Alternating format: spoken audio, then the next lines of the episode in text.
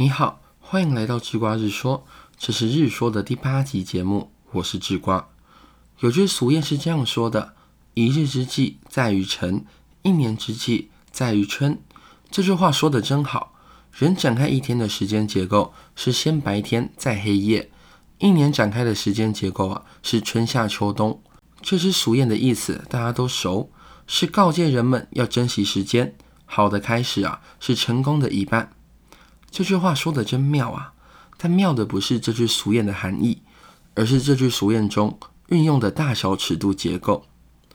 如果我们把一年浓缩成一天，那一年当中的春天就好比一天当中的早晨吧。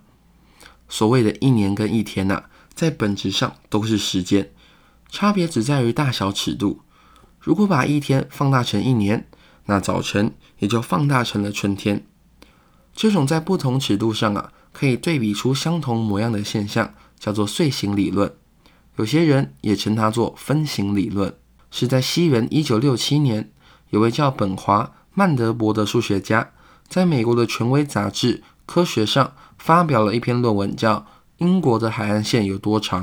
这篇论文的内容是在说明啊，海岸线在形貌上是自相似的，也就是局部形态。和整体形态的相似。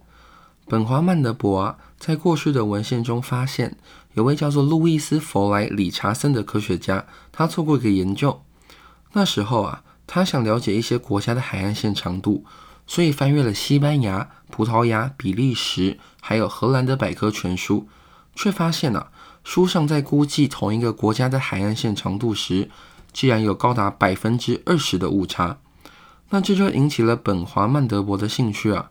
他发现有误差是因为海岸线是一条蜿蜒复杂的不规则图形，而这种不规则图形啊是由无数个曲线所组成的。既然是曲线，那在测量上就势必有误差。智瓜这样跟你解释哈，请你想象一下，当你拿着一把十五公分的直尺去测量两个点之间的曲线长度，而且啊。这两个点的直线距离呢，小于十五公分。请问你该怎么测量呢？你就只能把这个曲线当做十五公分计算了吧。那误差就是这样出现的。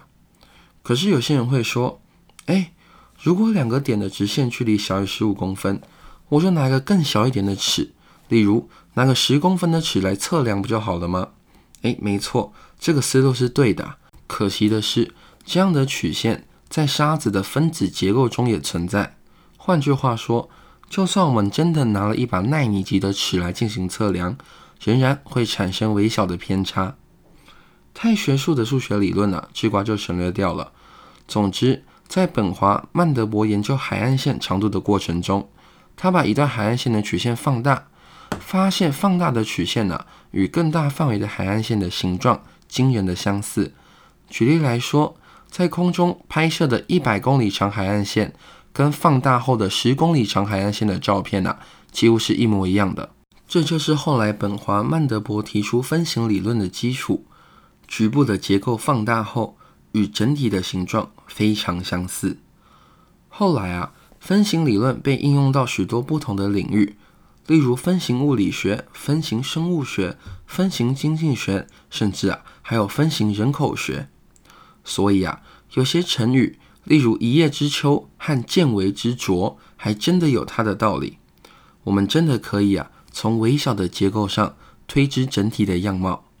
最后，如果应用分析理论思考今天智瓜日说的主题的话，那早上赖床耍废啊，就相当于一年当中的春天全部荒废掉了。所以啊，智瓜邀请你每天早上六点半早起更新自己的 IG 动态。让我们从把握一天的早晨开始，毕竟早起是自律的起点呐。